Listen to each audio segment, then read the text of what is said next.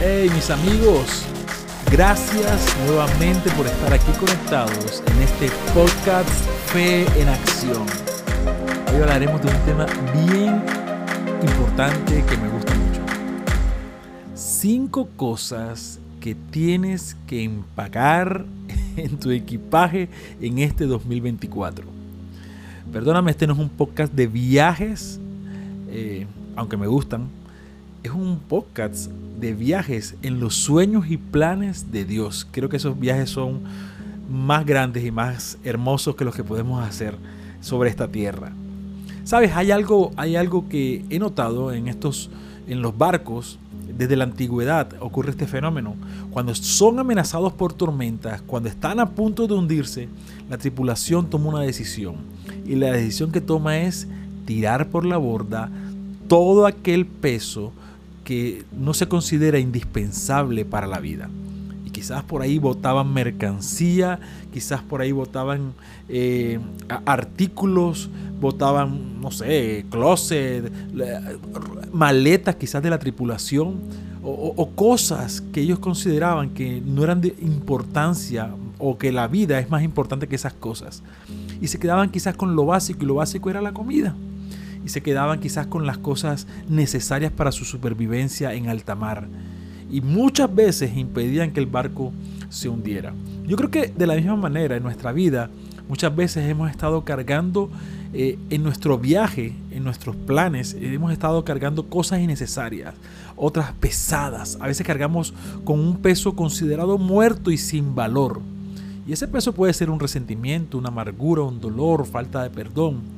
Y sabes, eso nos está haciendo ir más lento en el propósito que Dios tiene para nosotros. Pero la primera cosa eh, importante para este año que necesitas meter ahí como indispensable en tu equipaje es su presencia. El proyecto más importante que tengamos necesita la presencia de Dios. Sabes, hay un personaje en la Biblia, el rey David, el rey David cuando inició su mandato, cuando fue puesto rey, cuando fue ungido rey, el día que tomó la corona, el día que le pusieron la corona, desde ese mismo día empezó a organizar y empezó a ver la manera de traer el arca del pacto, el arca del pacto que representaba la presencia de Dios dijo, esta, yo no puedo gobernar sin la presencia de Dios, yo no puedo emprender sin la presencia de Dios, yo no puedo iniciar sin la presencia de Dios.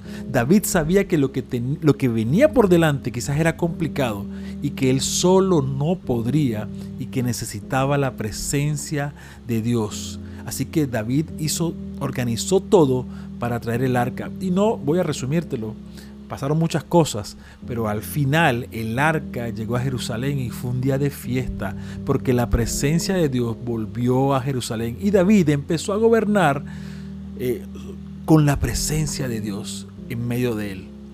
Esto me parece supremamente importante porque Dios es la garantía del éxito en cualquier proyecto que tú estés iniciando. Él es quien abre los caminos y es con Él no con el poder de nuestra mente, no con nuestras fuerzas o nuestros conocimientos, es por su gracia, por su favor y misericordia que podemos hacer lo que hacemos. Otro personaje bíblico fue Moisés. En Éxodo 33:15, él le dijo al Señor, Señor, si tu presencia no ha de ir, no ha de ir conmigo, no nos saques de aquí. Dios le había dicho, ves que yo te voy a acompañar, pero él dijo, gracias, eh, me gusta que tú me estés mandando, me gusta que me digas que me vas a acompañar, pero sencillamente, Señor, yo prefiero que tú vayas conmigo. Si tú no vas conmigo, no nos saques de aquí. Qué hermoso e, ese, pensamiento de, de Moisés. Moisés dijo, prefiero caminar a tu lado y que tú vayas abriendo las puertas, porque Moisés sabía que el reto que venía por delante era un reto difícil, bien complicado, y que no iba a ser fácil, que solamente con la presencia de Dios por delante, Dios podría ir abriendo las puertas. Así que la primera cosa, escoge primero la presencia de Dios. Jesús dijo algo, dijo, separados de mí, nada podéis hacer. Así que en conclusión, es con Él que necesitamos empezar. Segunda cosa, sabiduría.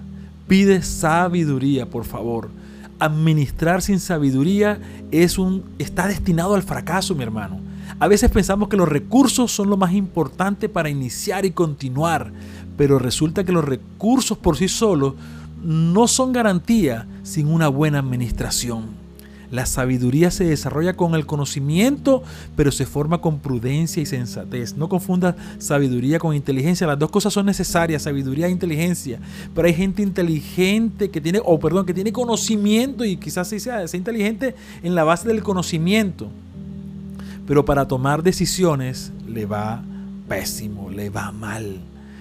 En Proverbios 3, versículos 13 al 15 dice, dichoso el que haya sabiduría el que adquiere inteligencia, porque ella es de más provecho que la plata y rinde más ganancias que el oro. Es más valiosa que las piedras preciosas. Ni lo más deseable se le puede comparar. Mucha gente pide plata, ¿sabes? Mucha gente pide plata. Ay, Señor, dame plata, Señor, necesito plata. Pero realmente lo que necesitamos pedir es sabiduría. Porque hay gente que recibe plata, recibe dinero, estoy hablando en este caso que mucha gente anhela eso, recibe la plata, recibe el dinero, pero lo administra mal. Y así como le llega, así se va. Y así se rompe. Dice la Biblia que es como un, saco roto, ¿verdad? Que entra, pero así se va, así sale.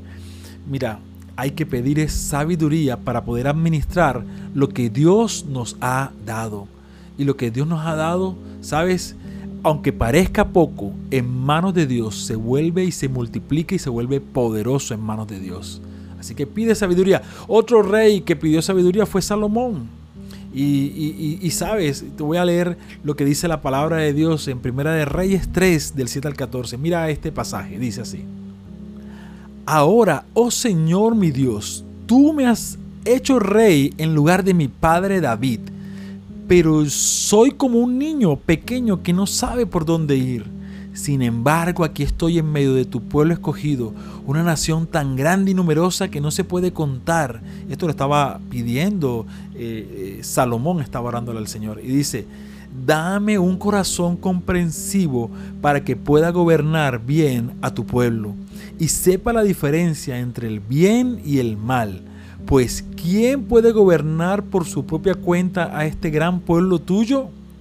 Dice el versículo 10, al Señor le agradó que Salomón pidiera sabiduría, así que le respondió, como pediste sabiduría para gobernar a mi pueblo con justicia y no has pedido una larga vida, ni riqueza, ni la muerte de tus enemigos, te concederé lo que me has pedido. Te daré un corazón sabio, comprensivo, como nadie nunca lo ha tenido jamás Además te daré lo que no me pediste, riquezas y fama. Ningún otro rey del mundo se comparará a ti por el resto de tu vida. Y si tú me sigues y obedeces mis, decretos y mis mandamientos, como lo hizo tu padre David, también te daré larga vida. Cuando yo leo esto, yo, yo pregunto, ¿qué quieres tú pedir? Porque el Señor le había preguntado, pídeme lo que quieras. Y Salomón pidió sabiduría para gobernar. Santiago 1.5 dice, si a alguno de ustedes le falta sabiduría, pídasela a Dios y Él se la dará, pues Dios da a todos generosamente sin menospreciar a nadie. Tercera cosa que necesitamos pedirle a Dios para este 2024 o para este año que me escuches, guía y dirección. Las vías tienen señales, tienen desviaciones, tienen retos. Eh, ciertas señas vas a encontrar en la vía. Hay desvíos quizás. A veces quisiéramos que el camino fuera plano y derecho. Pero a veces hay cimas altas, a veces hay bajadas, hay retos complicados en la vía. Otras veces nos sentimos como un laberinto y sin salida. La verdad, yo soy agradecido por la época en que nací, que es la época del GPS porque creo que soy pésimo para guiarme en una ciudad diferente, eh, en, un, en, un, lugar totalmente diferente, sin un GPS. Realmente perdería mucha gasolina, daría muchas vueltas y me demoraría quizás el doble. Y yo creo que en nuestra vida el Espíritu Santo nos habla frecuentemente y es nuestro GPS espiritual quien nos debe guiar hacia dónde debemos ir. De hecho, el Espíritu Santo nos habla hacia dónde, hacia dónde ir. Lo que pasa es que a veces no escuchamos la voz de Dios, no sabemos diferenciar si es el Espíritu Santo, si son nuestros pensamientos. Es más, hay gente que el Espíritu Santo le habla y cree que es la voz del diablo. Y dice, eso es mentira, no creo que eso es lo que, lo que Dios quiere. Y Dios te está diciendo, sí, es así. En la Biblia hay un pasaje que siempre me ha retado y es el apóstol Pablo, eh, que el Espíritu Santo le dice, no vayas a predicar a esta región no recuerdo el nombre exactamente, creo que es Vitina, no vayas allá, porque yo eh, ya quiero que vayas a predicar a otro lado, quiero que te muevas a otro lado. Y el apóstol Pablo dijo, ok, y te voy a decir, muchas veces como predicadores, como salmistas, como siervos del Señor, creemos que toda invitación eh, que tiene un, fundamento eh, cristiano, o que podamos decir, Señor, te estoy agradando porque te estoy sirviendo, nos vamos a mover pero qué importante es pedirle guía y dirección, porque a veces el Señor dice, no, no es el tiempo de que vayas a ese lugar, no es mi voluntad, te necesito en este otro lugar primeramente.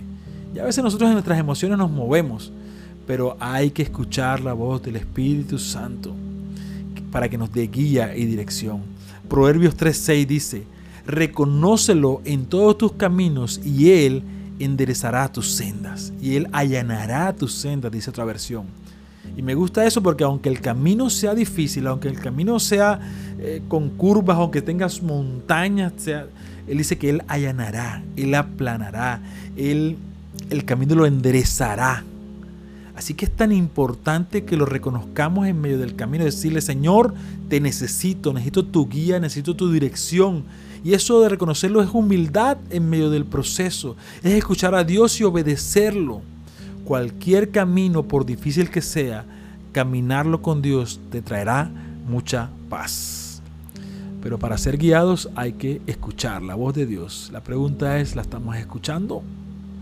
Cuarta cosa, este podcast va a salir un poquitico más largo de lo que pensé. Pero mira, cuarta cosa, necesitamos fuerzas para seguir. Y no solamente fuerzas físicas, sino también fuerzas mental, de la manera mental, porque física y mentalmente necesitamos fuerza. Yo creo que uno de los problemas más comunes que enfrentamos es que muchos iniciamos, y en la encuesta que yo les puse la semana pasada por Spotify hice una encuesta y por redes, ¿qué era lo que más te costaba? O si te costaba eh, eh, eh, comenzar o terminar.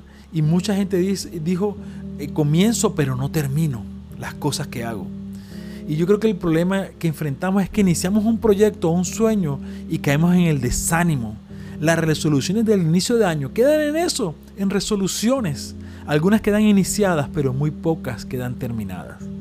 Nos ponemos metas, pero a mitad de año ya esas metas no existen. A los 15 días perdemos el interés y nos cansamos de seguir adelante en, lo que nos hemos puesto en nuestras mentes. Eh, a veces tenemos la fuerza física, pero carecemos de la fuerza mental. Y creo que aquí es importante pedirle al Señor dominio propio y reconocer que en nuestras fuerzas no podemos, que lo necesitamos a Él, que necesitamos su consejo, su guía y que Él nos ayude a forjar carácter. Necesitamos forjar carácter y eso requiere disciplina.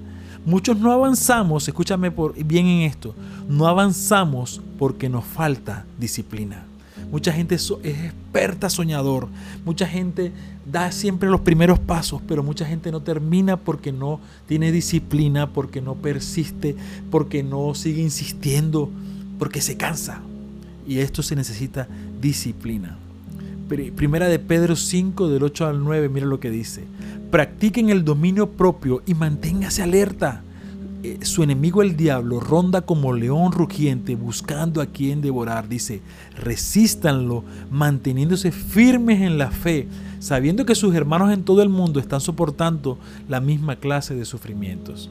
Sabes, las luchas que tenemos, que a veces decaemos en nuestro ánimo, muchas personas las han pasado, pero también muchas personas las han vencido y debe ser ejemplo para nosotros. Es más, Jesús se hizo hombre para demostrarnos que él podía vencer muchos aspectos que nosotros hoy consideramos como difíciles o imposibles. Y Jesús dijo, no, puedes orar, puedes insistir, puedes pues, quizás pasar pruebas, puedes, hacer puedes pasar por diferentes eh, situaciones, pero yo me hice hombre también para demostrarte que si yo lo pude hacer siendo hombre, siendo Dios, tú lo podrás hacer en tu humanidad también. Si te aferras a mí, si caminas conmigo, si me pones a mí en primer lugar y si crees y entiendes de que no es en tu fuerza, sino de que es soy yo quien te fortalece. Filipenses 4:13, todo lo puedo en Cristo que me fortaleces. Así que mi hermano, llénate de fuerzas, pídele fuerzas a Dios para que puedas resistir, para que puedas avanzar, para que no desistas. Y llénate de esa fuerza física y mental. Desarrolla un carácter, forja un carácter para poder cumplir aquello que has prometido hacer. Y el último punto, y el último punto de estos cinco, que el tiempo aquí va volando, es recursos, pedir recursos. Y lo dejé de último porque mucha gente cree que es lo más importante. Y lo más paradójico es que te voy a hablar de recursos, pero no necesariamente de que pidamos eh, plata. Mateo 6:31 dice, no se afanen diciendo que voy a comer, que voy a beber, de que me vestiré. Dice, porque los gentiles buscan todas estas cosas, pero vuestro Padre Celestial sabe que tenéis necesidad de todas estas cosas. Mas buscad primeramente el reino de Dios, su justicia, y eh, las eh, todas estas cosas os serán añadidas. Y este versículo me recuerda una frase que leía una vez en un libro que se llama La casa favorita de Dios. Y ese libro me impactó mucho porque hay una frase que dice, la mano de Dios bendice. Y hay mucha gente buscando la mano de Dios, la mano de Dios, la mano de Dios. Señor, dame, Señor. Y Dios tira su mano. Dios es misericordioso y en su favor tira su mano, su misericordia y, estamos siempre buscando la mano de Dios. Qué triste esto. Pero esa, la, la frase decía, la mano de Dios bendice, pero solo su rostro puede saciarnos. Y qué hermoso, qué hermoso que busquemos su rostro. Su rostro significa buscar su presencia, buscar eh, meternos en intimidad con Dios. Y cuando nos metemos en intimidad con Dios, dice lo que acabamos de leer en Mateo 6, busca el reino de Dios y las demás cosas vendrán por añadidura. Dios anhela tu corazón. Necesitas recursos. Eh, empieza con un corazón sincero ante Dios. No busques a Dios por recursos.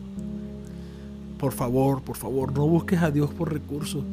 Que las intenciones de tu corazón sean sanas, en el sentido de buscar a Dios porque lo amas, de buscar a Dios porque lo necesitas. Es más, tu Padre Celestial sabe de qué cosas tienes necesidad. Y sí, no te estoy diciendo que no pidas y de que no ores por recursos. Te estoy diciendo de que primero tu corazón anhele su presencia. Deuteronomio 28 del 1 al 2 dice, si obedeces fielmente al Señor tu Dios, ojo esto, si obedeces fielmente al Señor tu Dios y cumples con cuidado sus mandamientos que te ordeno hoy, el Señor tu Dios te pondrá por encima de todas las naciones de la tierra y todas estas bendiciones te alcanzarán, vendrán sobre ti y te acompañarán si obedeces al Señor tu Dios. Y aquí hay algo bien importante. La clave aquí es que si tú quieres recursos, también necesitas obediencia, sometimiento a Dios. Termino con esto. El primer templo de Salomón fue construido por un estado rico, en la mayor riqueza y abundancia.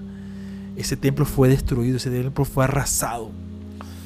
Y ahora el pueblo de, Israel había retornado a su tierra después del exilio y estaba Zorobabel al mando o guiando al pueblo.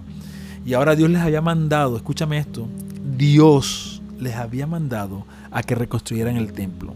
Y ellos regresaban de un periodo de esclavitud donde no había plata. El primer templo fue construido en un estado de riqueza y el segundo templo iba a ser construido por gente en la ruina, por gente pobre.